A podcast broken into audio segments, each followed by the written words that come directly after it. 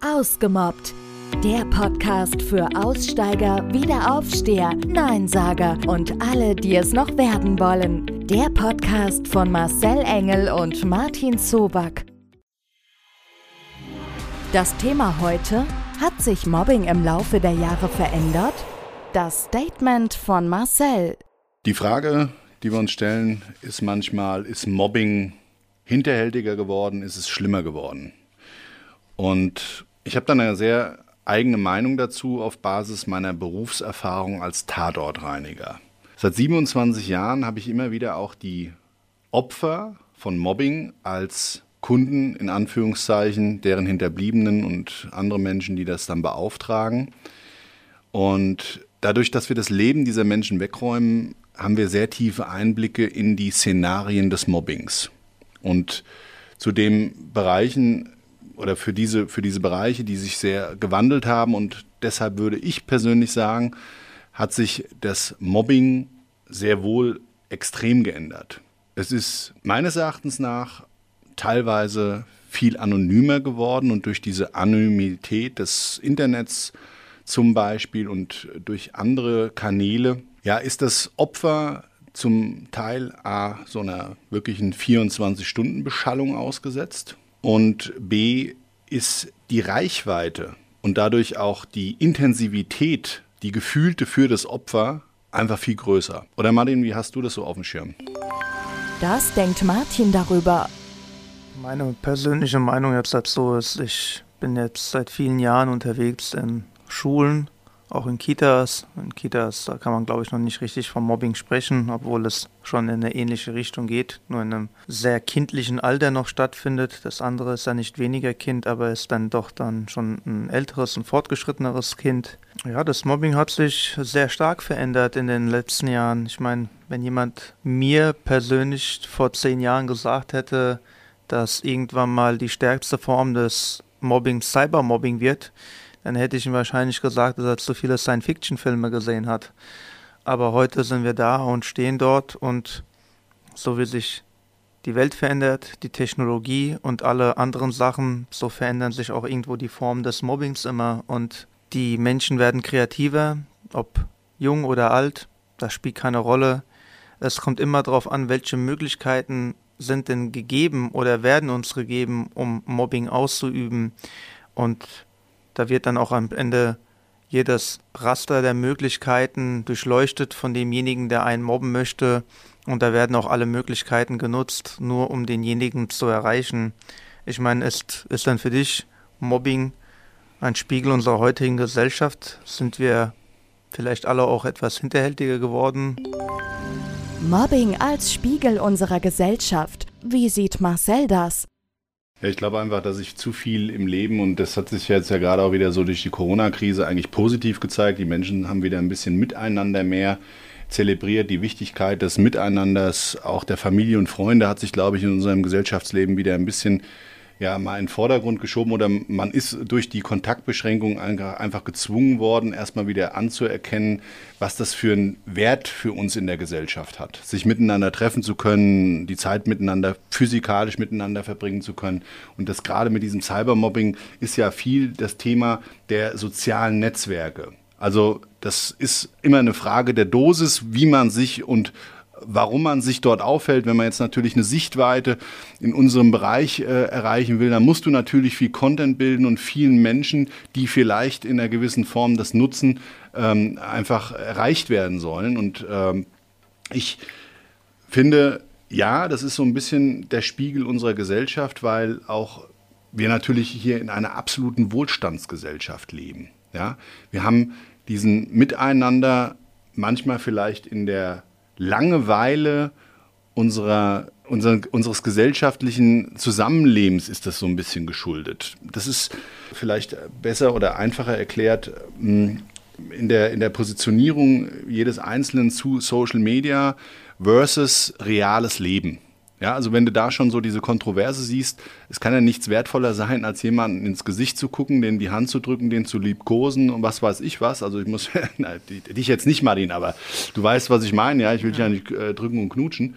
Aber Das ist doch viel, viel mehr wert, als wenn wir miteinander telefonieren. Das ist auch schön, aber das ist doch nicht die Alternative. Das ist, wenn überhaupt, nur eine andere Form, die mal auch äh, Bestand haben darf, aber miteinander treffen. Und warum ist denn Feiern eben virtuell nicht möglich? Du kannst virtuell nicht miteinander feiern, weil du nicht dieselben Sinneseindrücke hast. Ja? Ich meine, der Bewegungsradius der Menschen, der hat sich ja so oder so schon über die Jahre äh, extrem verkleinert. Ich meine, wenn du mal schaust, das ist ja nicht auszublenden, dass viele Leute sich überlegen, ob sie überhaupt einkaufen gehen, aber ob sie sich von daheim alles einfach bestellen. Ne? Ich meine, die, die, die Bequemlichkeit, überall mit dem Auto hinfahren zu müssen, die kleinsten Wege nicht mehr zu Fuß bestreiten zu müssen, die sind ja sehr richtungsweisend. Ich meine, da hat sich allein so viel getan in den letzten Jahren. Ähm, für mich ist es einfach auch so, wir sind für mich persönlich wie die Ein-Klick-Gesellschaft geworden. Wir erwarten immer auf einen Klick, dass alles passiert, dass wir was bestellen können, das, was äh, zu uns nach Hause geliefert wird. Wir wollen auf einen Klick einkaufen, ob es Kinotickets sind, ob wir einfach einen Film kaufen wollen, völlig egal. Wir warten immer alles auf einen Klick. Und so sind die Kinder auch, die haben ein Telefon in der Hand, dann gefällt ihnen eine Serie nicht. Na gut, dann klicke ich mal auf die nächste Zeichentrickserie. Dann bleibe ich irgendwann mal stehen, wenn die mir gefällt. Wenn sie mir nicht gefällt, kriege ich auf den nächsten Klick sofort wieder was Neues.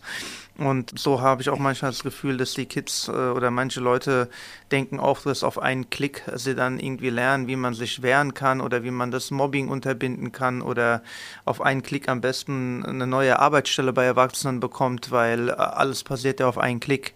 Ja, also wie unpersönlich viele schon geworden ist, sieht man alleine daran, dass man zwar den Leuten sagt, ja, sie sparen sich eine Anfahrt, komplizierte Fahrtwege etc. Und wir machen ein Online-Zoom-Video, in dem wir uns kennenlernen. Ich finde, es gibt nichts Persönlicheres als ein Händedruck, diese Aufgeregtheit, die man schon auf dem Weg verspürt, wenn man irgendwo hingeht. Ne, wie wenn man zu seinem ersten Date geht und man ist total aufgeregt und will nichts falsch machen und äh, man macht sich extra schick, um Leute kennenzulernen. Das war früher in deiner Zeit so, in meiner, als wir noch ausgegangen sind. Heute gibt es irgendwelche Dating-Apps und die Leute nutzen gar nicht mehr solche Sachen, wo man einfach sich zusammentrifft. An dieser Stelle stellt sich noch eine weitere Frage. Hast du denn das Gefühl, dass es überhaupt noch in so Problemen der Zeiten des Mobbings und wenn wir sagen, es hat sich sowas verändert, würdest du auch sagen, für dich hat sich die Zivilcourage verändert? Also wenn ich so drüber nachdenke und der Grundgedanke erst wirklich nochmal ist, hat sich unsere Gesellschaft oder beziehungsweise die Hinterhältigkeit des Mobbings geändert, dann würde ich sagen, ja. Und ich kann das vielleicht auch ein Stück weit erklären. Das Mobbing ist für Täter oder für Tätergruppen einfach ein Stück weit praktikabler geworden und vor allen Dingen anonymer. Und gerade jetzt das Cybermobbing ist genau nämlich dafür der Ansatz und deshalb auch für die Opfer so extrem schlimm, weil sie sich eigentlich im ersten Augenblick gefühlt dagegen gar nicht wehren können. Ob das jetzt ein WhatsApp-Chat ist oder Bilder, die dann einfach erstmal im Internet stehen und so weiter. Es gibt Möglichkeiten aus dieser Situation heraus, das ohne Zweifel. Aber eben weil man sich so auf, auf diese Wertewelt der sozialen Medien auch eingelassen hat, ist ein Austreten aus dieser Welt eigentlich wie ein, ein Sterben im sozialen Netzwerk. Wenn man nämlich sich den Mobbing-Opfern entziehen will, muss man aus allem raus, wissentlich dessen, dass man trotzdem im Background weiter gemobbt wird und geht dann über die Straße, trifft diese Menschen, vielleicht wenn man sie halt doch in ihrer virtuellen Anonymität als physikalischen Teil kennt, Freunde, Bekannte, ja, Freunde können es ja nicht sein, also äh, jemanden, den man kennt aus äh, seinem Leben. Und da ist genauso der Haken dran. Und deshalb glaube ich sehr wohl, dass sich Mobbing in der Gesellschaft durch die Entwicklung sozialer Netzwerke und sozialer Medien für Opfer verschlimmert und verschlechtert hat und dadurch extrem hinterhältig geworden ist.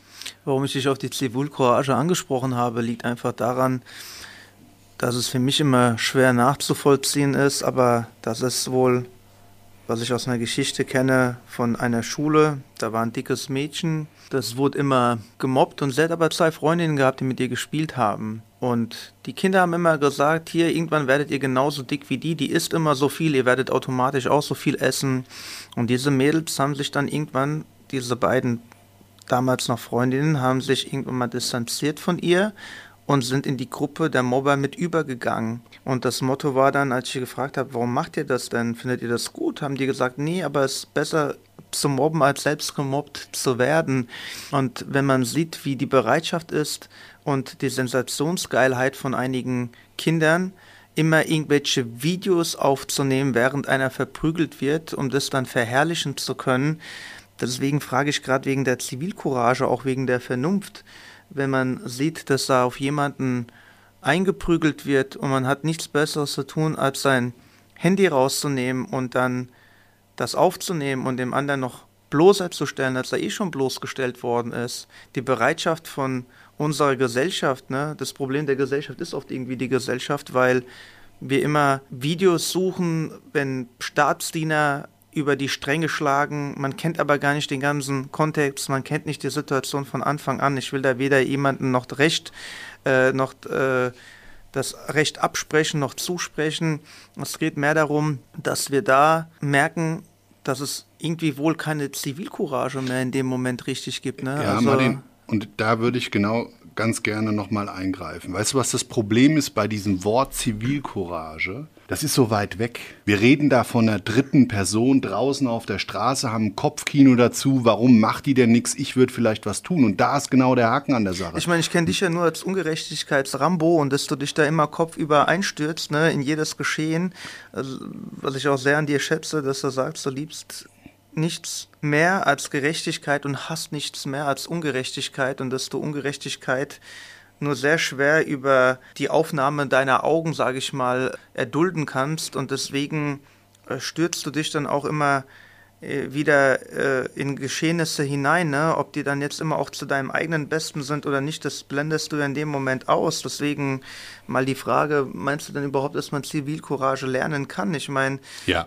Ganz, ganz klar und deutlich ja, genau. Und da ist der Punkt, man muss sich selber eigentlich, glaube ich, die Frage stellen, habe ich denn Zivilcourage? Und immer wenn man mal so ein tragisches Ereignis, irgendwie ein Vorfall vielleicht in den Medien hört, was dann vielleicht zu einer Katastrophe geführt hat, aus mangelnder Zivilcourage einer Gruppe, dann sagt man und stellt sich vielleicht auch selber mal die Frage, wie hätte ich denn reagiert, wie hätte ich denn gehandelt? Und manche Leute, die natürlich da Hardliner sind und vielleicht auch wie du, die also gewohnt sind, zum Beispiel auch Gewalteskalation eben abzuwenden oder halt die zu Ende zu führen und dann durch den Knockout des Gegners, dann ist das natürlich nochmal was ganz anderes. Also hast du es geübt, hast du es gelernt, kannst du es und deshalb, wenn du in so einer Situation bist, nicht jeder muss Kampfsportler werden, nicht jeder muss Selbstverteidigung lernen, wobei man auch sagen kann, es kann vielleicht nicht verkehrt sein, gewisse Moves zu kennen, auf deren Basis man in der Lage ist, sein eigenes Leben sowie das andere die man liebt oder die einem, die einfach schutzbefohlen sind, in diesem Augenblick vielleicht zu schützen oder denen ein Stück weit zu helfen. Und da ist genau der Punkt an der Sache. Es muss nicht jeder ein Fighter werden. Und den Mund aufzumachen, ich glaube, das kann jeder. Und es ist auch total verständlich, dass jeder das Gefühl, glaube ich, hat, wenn er auf der Straße ist, er könnte selber Opfer werden. Und das ist natürlich der Selbsterhaltungstrieb, der uns sagt, wegrennen oder kämpfen. Es gibt ja nur die zwei Möglichkeiten. Das ist uns ja so ein bisschen genetisch vorgegeben, ja. Und viele sagen dann abwarten und wenn es dann halt schlimmer wird, dann greife ich vielleicht doch ein. Und manche Menschen sind vielleicht auch körperlich eingeschränkt, die können gar nicht sagen, um Gottes Willen, dann nehme ich vielleicht ganz, ganz großen Schaden. Also diese Ängste sind ja absolut verständlich. Die Frage sei eher noch, ist Zivilcourage vielleicht eher manchmal Leichtsinn, würdest du sagen, nicht, dass du manchmal vielleicht mit deinem Übereifer auch leichtsinnig agiert hast und dich selber in Gefahr gebracht hast? Ich meine, manche Leute überschätzen auch ihre, eigene, ihre eigenen Möglichkeiten und gehen vielleicht mit Zivilcourage zu leichtsinnig um. Ich meine, wann ist es Zivilcourage und wann ist es Vernunft, nicht zu sagen? Das ist auch vielleicht ein ganz wichtiger Punkt, den wir hier den Leuten mal an der Stelle erörtern sollten und auch erläutern sollten, dass man wissen sollte, das ist das Beispiel, was wir schon aus einer Folge hatten mit dem Weinfest, bringe ich jetzt aus falschem Stolz alle anderen noch mit in Gefahr, ja, und überschätze ich manchmal oder unterschätze ich vielleicht manchmal die Gefährlichkeit einer Situation mhm. und gehe dann mit Leichtsinn ran. Manchmal geht es gut, bisher ging es immer gut und man kann sagen, ja, alles super, aber sicherlich gibt es auch die ein oder andere Situation, an die du zurückdenkst, wo du sagst, mein Gott, das wurde auf einmal ganz schön brenzlig oder plötzlich warst du in irgendeiner Situation, in der du dir ja gar nicht vorstellen hättest können, dass du dich da wiederfindest. Ja, das ist ja genau das Schwierige daran, die Zivilcourage zu positionieren. Ich hätte jetzt das Kopfkino gehabt, U-Bahn, U-Bahn-Station, eine Gruppe von Jugendlichen treten da irgendjemand zusammen, es schaukelt sich hoch, es fängt ja verbal an, dann wird was abgenommen oder, oder, oder und dann knallt es halt, ja.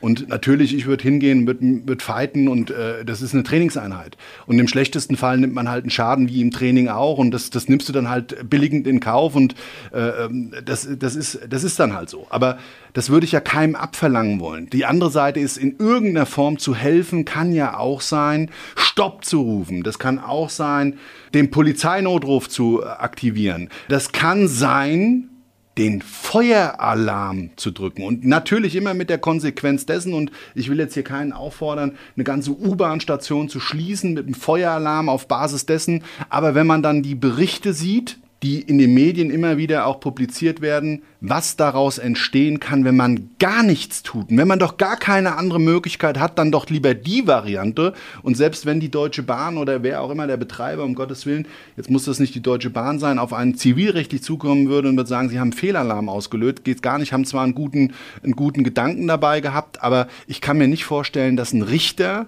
in Deutschland das jemals in irgendeiner Form verurteilen würde.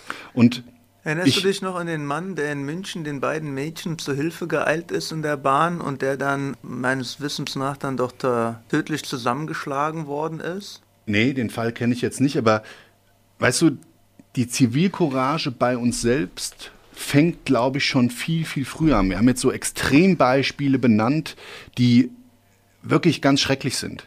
Und daran machen wir das fest. Aber ich glaube, Zivilcourage fängt noch viel, viel, viel, viel früher an. Es wird dem Kollegen in seinen Kaffee, der ihm gereicht wird, statt Zucker Salz eingefüllt. Das ist ein übler Scherz. Hm, wie auch immer, lassen wir das mal so dahingestellt sein. Da habe ich meine persönliche Meinung dazu. Das ist Käse im Quadrat, das braucht keine Sau. Finde ich auch, ist ein sehr billiger Lacher, eine sehr billige Humoristik. Aber Lassen wir auch das mal außen vor. Die Frage ist, wenn das weitergeht, wann fühlst du selber, nicht als Opfer, sondern als Unbeteiligter, der aber als Gruppe ja nun mal dem anderen, also dem Opfer gegenübersteht, ab wann musst du eigentlich sagen, und Leute, passt mal auf, das ist hier absolut witzfrei. Das ist einfach nicht mehr schön und stellt euch doch mal vor, was der andere sagt. Das wäre eine Möglichkeit, darauf einzugehen. Und natürlich immer mit der Gefahr, und das ist ja das Problem, Zivilcourage, die eigene Angst, sich selber in die Opferrolle zu schieben. Aber da, wie gesagt, sind wir wieder bei dem Punkt innere Stärke, Haltung, Meinung haben. Ich finde, das macht es im Leben aus. Wir kriegen so viel Wischiwaschi, da gehört es dann einfach bei wichtigen Sachen im Leben mal auf den Punkt gebracht, wo man auch Kante zeigt und sagt, du pass mal auf, du bist ein schöner Arschloch. Ab dem Punkt ist es einfach zu viel für den anderen. Und helfen ist, finde ich, immer angebracht, wenn man in seiner eigenen Wertewelt Opfer, Täter beobachtet und da einfach ein Missverhältnis sieht. Martins Fazit. Das Fazit daraus ist, Mobbing ist definitiv anders geworden, auch zum Teil natürlich schlimmer durch die Möglichkeiten. Dieser 24-Stunden-Terror, den es zurzeit gibt, der ist oft unverhältnismäßig, aber er findet dennoch immer wieder statt. Und Zivilcourage kann jeder zeigen, indem er seine Meinung vertritt, frei äußert und demjenigen beisteht. Man sollte bei der Zivilcourage immer beachten, dass man nicht Mut mit Leichtsinn verwechselt und vor allem nicht blind in eine Situation hineinrennt, ohne zu wissen, was mich dort erwartet. Man sollte Polizei informieren, andere Leute animieren und dann auf diese Situation zugehen. Zum Schluss noch ein paar mehr Tipps.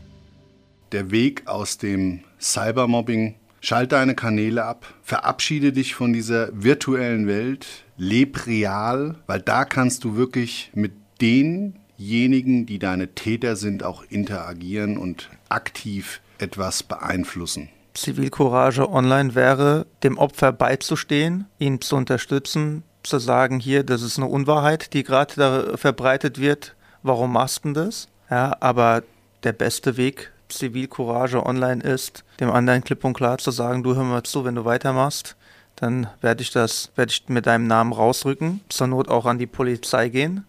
Ja, die Eltern müssen nämlich auch irgendwann mal mitbekommen, dass ihr Engel gar nicht vielleicht so ein Engel ist, wie sie es immer denken. Das ist jetzt nicht auf deinen Nachnamen bezogen, Marc, Marcel.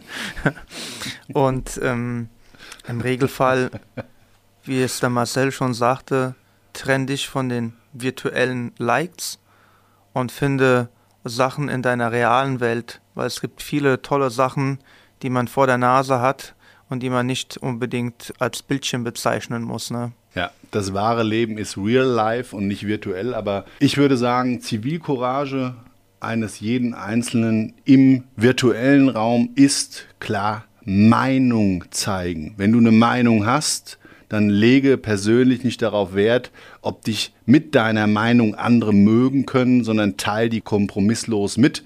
Wissentlich dessen, dass du dich vielleicht dadurch in Diskussionen begibst. Und wenn du stark bist, und ich kann immer nur sagen, ich höre mir gerne jede Meinung an als solches. Die Frage ist, weder muss ich sie akzeptieren und schon gar nicht muss sie mich in meinem Inneren irgendwie verletzen, weil bei manchen Menschen, die einfach Trolls sind und irgendwelche Scheiße im Internet kommunizieren, die sind bei mir sowieso schon unten durch und die können kommentieren, was sie wollen. Es interessiert keine Sau. Ja, die sollen weiterhin, was weiß ich, in ihrem, in ihrem lächerlichen und armseligen Leben ihr Würstchen spielen und sich dadurch positionieren, dass sie andere im Internet diskreditieren, weil wenn sie ansonsten Herz und äh, ja wirklich auch jemanden im Leben in der Darstellung wären, dann könnten sie ja auch direkt in die Konfrontation gehen. Und ja, da kann ich nur sagen, da wäre der ein oder andere Täter ganz schnell auch mal selber Opfer. Dann kriegt er nicht eine Backpfeife des Lebens und denkt sich, oh,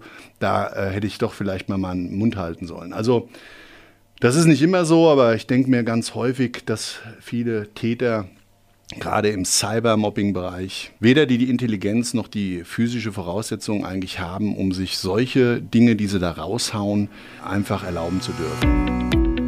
Habt ihr auch ein Problem mit Mobbing? Braucht ihr Hilfe? Lasst es uns wissen. Alle Kontaktdaten findet ihr in den Show Notes.